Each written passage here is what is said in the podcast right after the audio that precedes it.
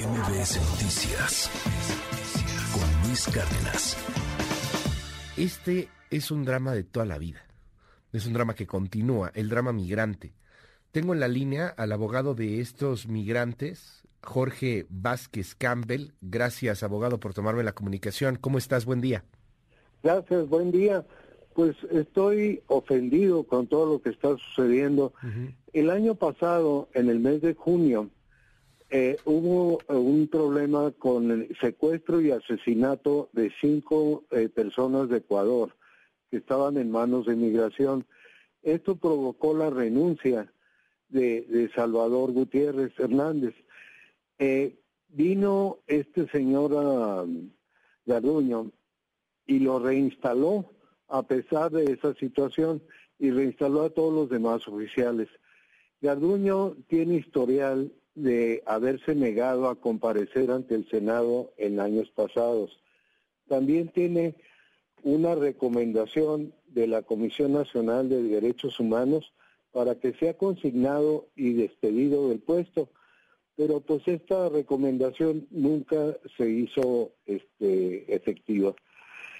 Es una impunidad increíble la que está este, amparando a Garduño y a todos los oficiales de todas las estaciones migratorias. No es posible que el gobierno de México, a cambio de que le expulsen a como dé lugar a los refugiados, eh, les esté dando carta blanca hasta para asesinar a la gente. Aquí ya llegó al colmo de 39 este, refugiados que por orden de este señor ah, Salvador no abrieron la reja. Ahora lo más absurdo y lo más ofensivo del día de hoy, una de las oficiales que estaba encargada de las mujeres tomó la iniciativa propia de soltarlas, la sacó del peligro y ahora la mujer está consignada. Hágame ah, favor. O sea, ¿cómo está eso, abogado? Eh, entre los consignados está la mujer que liberó. La que salvó vidas. La que sacó a las mujeres. Ajá. La que salvó vidas, a final de cuentas, ¿no? Ajá. No se vale. No, es que esto, esto, es de locos, es surreal. Oiga, a ver, dígame algo. Legalmente hablando, eh, estas personas que están consignadas eh, y que dicen, no, pues a mí me lo ordenó el director del Instituto Nacional de Migración, pues de todas maneras, o sea, ese tipo de órdenes no se deben de cumplir, ¿no? O sea, cumplirlas puede ser un delito de cualquier forma. ¿De qué están, de qué, de qué estarían acusados? ¿Quién es más responsable? ¿Estos que los dejaron quemarse vivos porque dicen que cumplían órdenes o quién dio las órdenes, abogado? Mira, esta es la situación. Se les dijo que si soltaban a esa gente, los iban a acusar de evasión de reos y que la penalidad era de 20 años. Los intimidó. Entonces, eh, ante esa amenaza, pues dijeron, no, pues yo gano mil pesos en este, o mil quinientos pesos a la semana, y me meten a la cárcel por salvarlos, o no, y no tengo dinero para pagar un abogado para defenderme. Por miedo, no los soltaron. O sea, eh, le tuvieron más miedo a, la, a la, probable repercusión que, que, dejarlos morir. Y esa es la realidad. Entonces, ahorita el, eh, todas las estaciones migratorias tienen militares al frente, gente que no conoce las leyes, no conoce este, los estatutos legales. El dolo este, sí existe desde antes de que se hubieran muerto estas personas. La, ley prevé de, un dolo intencional, cuando vas y le hacen la torre a alguien, y la otra cuando no toman las medidas necesarias para evitar una tragedia. La ley de protección civil habla de que para que una institución tenga albergadas agentes, deben de tener este, extinguidores de fuego, deben de tener ventilación, deben de tener salidas de emergencia. El director de, estatal de migración es el responsable de que se cumplan estos requisitos mínimos. Entonces, este dolo es, es culpable por el delito de homicidio por no haber previsto o no haber cumplido con las disposiciones de ley. No hay manera de que se le excuse de que él no estaba en el lugar o que él no dio la orden de que los quemaran. Eh, ahora, la, la prueba está en su celular. En la, llamada? en el celular de este señor, cuando habló a dar las órdenes. Ya se pidió que le pidan a Telcel que manden un reporte de todas las llamadas que se hicieron en ese momento. De llamadas. ¿Cuánto, ¿A cuánto podrían eh, ascender las penas si es que los declaran culpable? ¿Cuánto tiempo podrían estar en la cárcel? Como 200 años. ¿De plano? Sí. Como 200, o sea, ¿por qué? Pues es, una por cada migrante. Ajá. Antes eh, la ley preveía este un límite de 40 años. Ahora ya eh, modificaron los códigos y ya les pueden dar hasta 200 años. Es una cadena perpetua prácticamente. Pues sí, pero aquí la situación es que este gobierno está dando carta blanca para matar, para extorsionar, para robar. Eh, no hace nada, o sea, eh, es una... Ahora sí que qué conchudos, no, no se vale. Claro.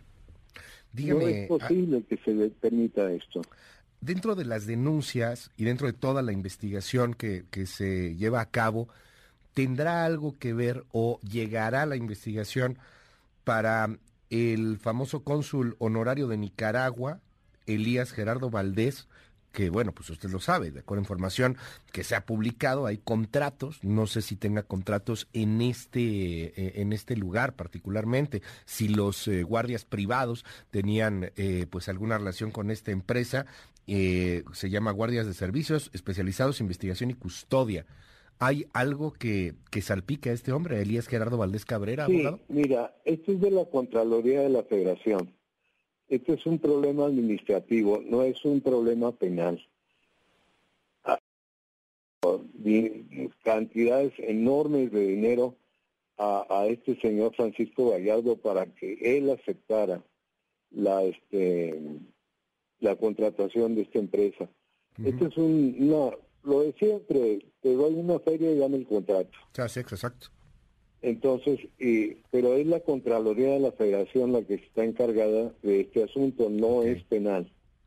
Pero los guardias, digo, para que nos quede muy claro, entonces, estos guardias, o sea, al final de cuentas, los que también terminan por generar la muerte de estos 39, los que no abren la puerta, ¿ellos pertenecen a esta empresa, guardias de servicios especializados de investigación y custodia? Sí. O sea, sí tienen que ver con el cónsul de Nicaragua. Pues sí, es, el, son empleados de este sí, Lo entiendo. Qué cosa, vamos a seguir muy de cerca el tema y, y para cerrar, lo más importante, abogado, pues cómo están los sobrevivientes, cómo están los deudos. Mira, los sobrevivientes están en aislamiento total, no están dejando que la prensa ni que nadie vaya a tener acceso a ellos para que rindan su declaración. Ya fueron ayer de la Fiscalía Especializada en Delitos Cometidos contra Refugiados para tomar sus declaraciones. Todo esto está en secreto, no sabemos el contenido de las declaraciones. El gobierno americano, el embajador americano, ofreció llevarse a estas personas a Estados Unidos para darles tratamiento médico gratuito. El gobierno de México este, no dijo no muchas gracias, pero tampoco dijo nada. Entonces ya los americanos están ofreciendo llevárselos y darles ingreso a los Estados Unidos para darles atención que necesitan, porque están en el Hospital General y están en el Seguro Social, donde todos sabemos que hay carestía de medicamentos. Entonces es probable que aumente el número de muertos por falta de atención médica. Estamos hablando de un incendio, es muy triste y y es duro lo que lo que pregunto, pero creo que es obligada la pregunta. Están quemadísimos muchos de ellos, o sea, están con daños severos en, en su cuerpo de, ese tamaño, de la gravedad, abogado. Sí. Ouch. Sobre todo que la inhalación de, de, cianuro, eh, cuando tú quemas uno le espuma sale cianuro. Ya. Entonces eh, tiene todas las consecuencias de, de de esa sustancia, ¿no? Oiga. Sí necesitan ayuda. Eh, para cerrar este ofrecimiento de los Estados Unidos, eh, evidentemente pues que, que, no es nada menor, ¿qué faltaría para que se autorice? Porque pues si ya, ya lo ofrecieron los estadounidenses, a final de cuentas es lo que están buscando, ¿qué, qué falta para que se los den, en dado caso al, al gobierno estadounidense, para que se vayan allá? Que la Secretaría de Relaciones Exteriores lo acepte y los ponga a disposición de, de, de los americanos. La Cancillería. Sí. Bueno, vamos a seguir de Ahí Sí es una situación de internacional claro. en la cual tiene que intervenir relaciones exteriores. Vamos a estar atentos al tema. Abogado, le aprecio mucho que me haya tomado estos minutos aquí en MBS Noticias. Es el abogado Jorge Vázquez Campbell, abogado pues de estos migrantes, de los sobrevivientes, de los deudos de la tragedia en Juárez. Gracias, abogado. Buen día. te sugiero, sí, eh, estés al pendiente y vas a ver cómo van a quedar impunes eh, Garduño y este señor Salvador. No les va a pasar nada. De acuerdo, abogado. Totalmente de acuerdo. pendiente porque va a ser una burla nacional. ¿Una más? Pues esta va a ser más que es muy obvio. Gracias, es Jorge Vázquez Campbell. Buen día. Ándale, gracias. MBS Noticias con Luis Cárdenas.